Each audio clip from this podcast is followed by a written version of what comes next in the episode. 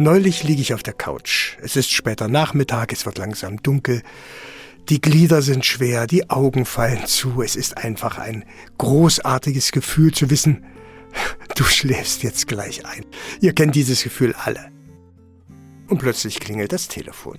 Ein Kumpel ist dran, ich entscheide mich ranzugehen und er bittet mich darum, zum Möbelhaus zu fahren und ihm zu helfen, einen Schrank zu transportieren, der nicht in sein Auto passt, aber möglicherweise in meins, weil es ein bisschen größer ist als sein Auto. Okay, ich steige müde ins Auto und während ich so Richtung Möbelhaus rolle, da wird mir wirklich ganz, ganz warm ums Herz. Und ich freue mich, meinem Freund helfen zu können. Während des Fahrens murmle ich so in mich rein, jeden Tag eine gute Tat und muss so ein bisschen in mich reingrinsen. Und in dem Moment beschließe ich, diesen Podcast mit dieser Geschichte beginnen zu lassen. Also, warum helfen wir? Warum macht uns helfen glücklich? Warum springe ich müde ins Auto und freue mich noch darüber? Steckt helfen also in uns? Steckt helfen in unseren Genen? Los geht's. Diese Fragen klären wir jetzt. MDR Wissen. Die großen Fragen in zehn Minuten. Der Podcast, der die Welt erklärt.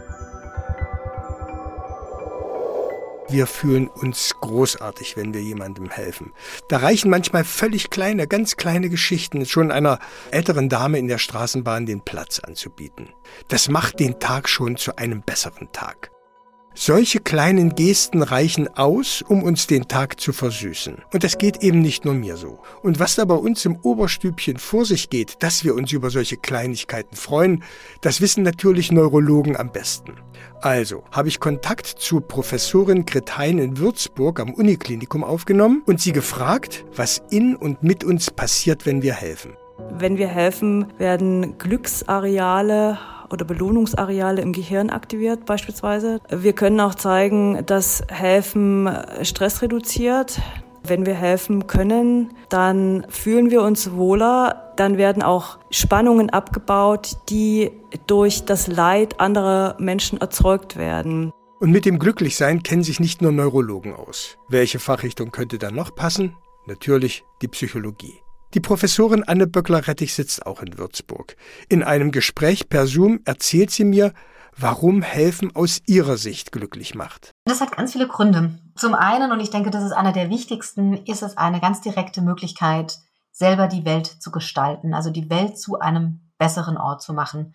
Dann sehen wir manchmal natürlich diese Freude oder Dankbarkeit der anderen unmittelbar und das hat dann wieder eine sehr ansteckende Wirkung. Helfen schafft auch Verbundenheit mit anderen sowohl mit denen, denen wir helfen, als auch mit anderen, die helfen, die sich engagieren. Und es gibt uns letztendlich auch Hoffnung. Ne? Wenn wir helfen, dann können wir aus gutem Grund zuversichtlicher sein, dass andere uns vielleicht in einer ähnlichen Situation auch helfen würden. Was hat die Psychologin gerade gesagt? Wenn wir helfen, sind wir zuversichtlicher, dass uns andere in ähnlichen Situationen auch helfen? Also ich habe helfen immer bisher als altruistisch gesehen. Dass Helfen keine Gegenleistung braucht, dass Helfen nicht mit einer Kosten-Nutzen-Rechnung verbunden ist. Also Helfen hatte wirklich etwas Selbstloses für mich. Aber offenbar ist Helfen gar nicht so selbstlos, wie ich bisher dachte. Und auf die große Frage, warum wir eigentlich helfen, sagt die Neurowissenschaftlerin Grit Hein von der Uni Würzburg Folgendes.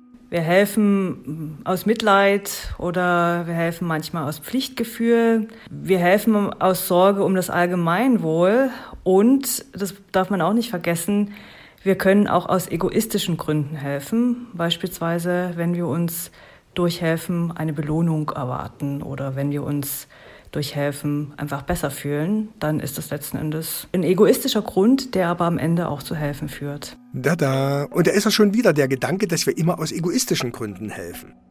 Selbst das gute Gefühl kommt als egoistisches Motiv dabei ins Spiel. Glückshormone werden aktiviert, Stress wird runtergefahren, Spannungen werden abgebaut. Das dient doch alles, wenn wir ehrlich sind, eigentlich nur dem eigenen Wohlbefinden. Und das passiert vordergründig nicht, weil wir auf diese Gefühle, auf dieses Glücksgefühl aus sind, sondern weil wir anderen helfen wollen. Ohne Kalkül, ohne Hintergedanken. Und nun stellt sich die Frage, ob wir ohne diese Motive, ohne diese Belohnungen, die wir gar nicht als Belohnungen empfinden, ob wir ohne das auch helfen würden. Die Was wäre wenn Fragen, die können Wissenschaftler in der Regel nicht beantworten. Aber interessant ist diese Frage schon und eine Antwort darauf wäre für mich durchaus von Interesse. Evolutionsbiologisch fängt das schon dabei an, und das muss man sich mal auf der Zunge zergehen lassen, dass selbst das Großziehen unserer Kinder mit einer Belohnung verbunden sein soll. Und da hört es bei mir komplett auf. Das verstehe ich gar nicht. Also, wenn ich an meine Familie denke, dann helfe ich selbstlos, altruistisch, wie man so schön sagt. Koste es, was es wolle. Dann bin ich da, wenn jemand mich braucht. Das ist inneres Bedürfnis für mich. Wo soll denn da die Belohnung lauern? Kann mir das bitte mal einer erklären? Und bei dieser Frage kommt jetzt Dr. Hannes Rusch ins Spiel. Und der macht etwas, von dem ich bisher so nicht gehört habe. Der ist Verhaltensökonom. Der versucht zu erklären, warum wir Dinge machen. Hannes Rusch habe ich an der Universität Maastricht gefunden.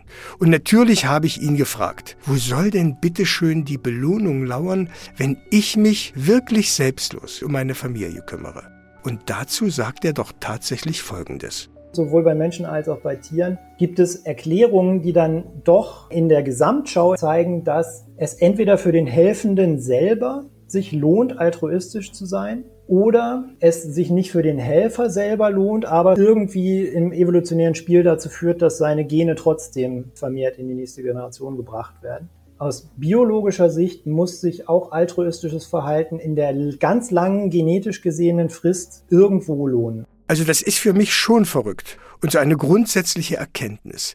Ob wir das wollen oder nicht, helfen lohnt sich auch immer für einen selbst, auch wenn wir das bewusst nicht wollen und das in keinster Weise vordergründig vorhaben. Und wenn dann auch solche Motive dahinter stecken, von denen wir gar nicht ahnen, dass es sie gibt, nämlich unsere familiären Gene zu erhalten, die Art zu erhalten, dass möglicherweise solche großen Motive auch dahinter stecken. Helfen scheint also eine Eigenschaft zu sein, die für alle das Überleben leichter macht. Das klingt für mich extrem plausibel und nachvollziehbar. Und Lebewesen, die das können, die haben es eben leichter. Die sind erfolgreicher. Und deshalb hat sich die Eigenschaft in uns tief verankert, steckt in unseren Genen und ist also angeboren. Dieser Meinung ist Hannes Rusch und ist sich dabei vollkommen sicher. Ich denke, diese Bereitschaft, sich für Verwandte zu sehr hohen Kosten aufzuopfern, steckt nicht nur in unseren Genen, sondern in den Genen von ganz vielen Tieren. Also auch die Löwenmutter wird für ihr Kind im Zweifel vielleicht sterben oder für ihre Schwestern und so weiter. Da sind wir gar nicht einzigartig im Tierreich, das gibt es ganz oft. Aber bei uns Menschen ist Helfen doch noch etwas Besonderes. Schon rein biologisch. Wir müssen uns, anders als andere, viel länger um unseren Nachwuchs kümmern. Manche haben die Kinder sogar noch bis zum 30. Lebensjahr in der Bude. Aber im Ernst, das lange Kümmern ist bei uns rein biologisch notwendig, sagt die Psychologin Anne Böckler-Rettich. Wir sind gar nicht denkbar ohne helfen. Also dadurch, dass wir einfach durch unser letztendlich massives Gehirn, das gar nicht durch einen Geburtskanal passt, müssen wir sehr unreif zur Welt kommen. Das heißt, wir brauchen den Schutz der Gruppe, wir brauchen den Schutz meistens der Eltern.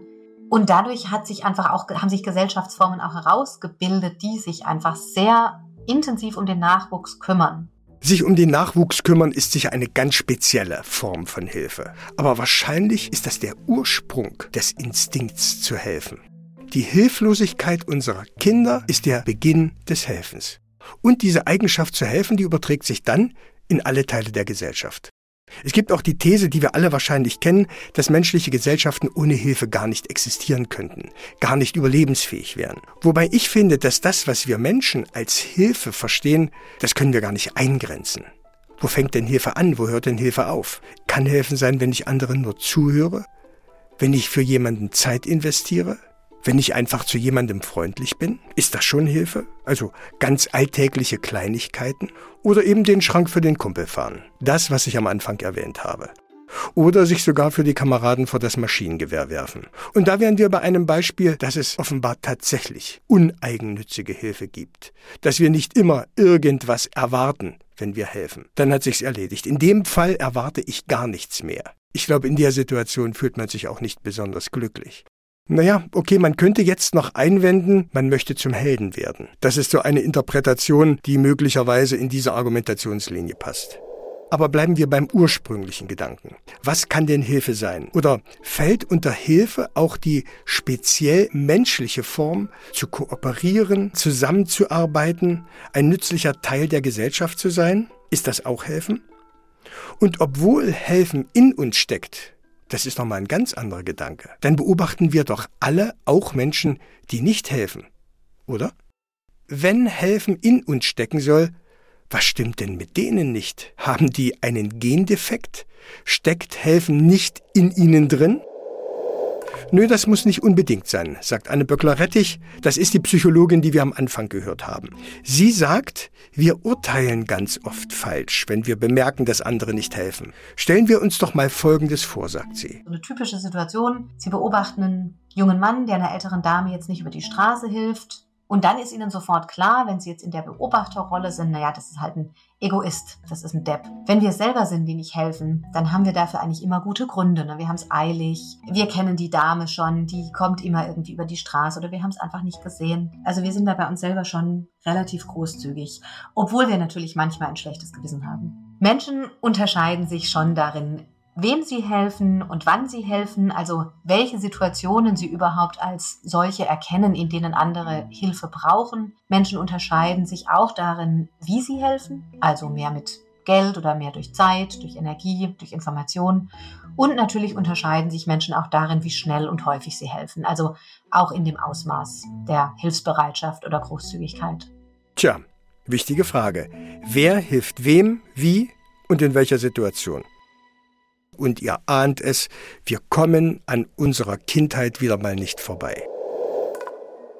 Auch sie spielt eine Rolle, wie hilfsbereit wir sind.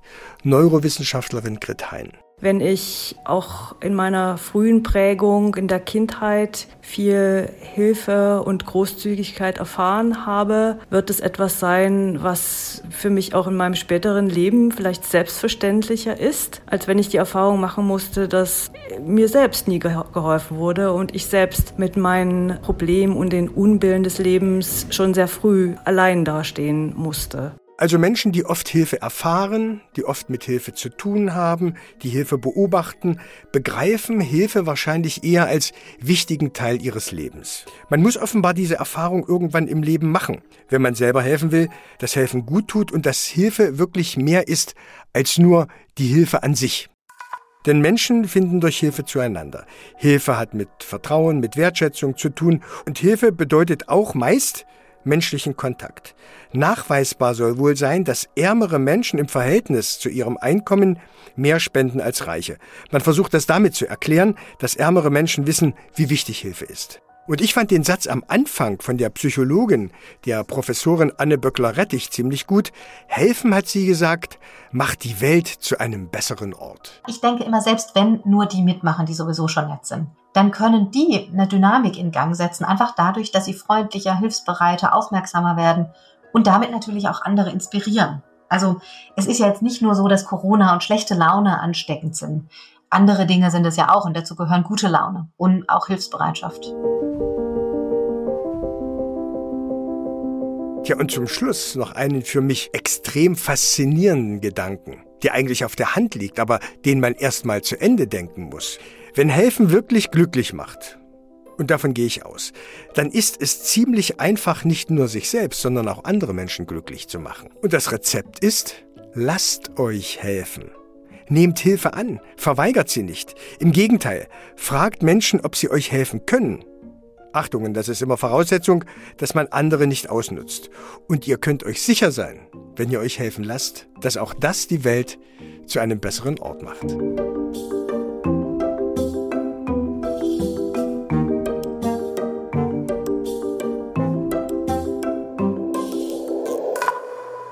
Die großen Fragen in zehn Minuten.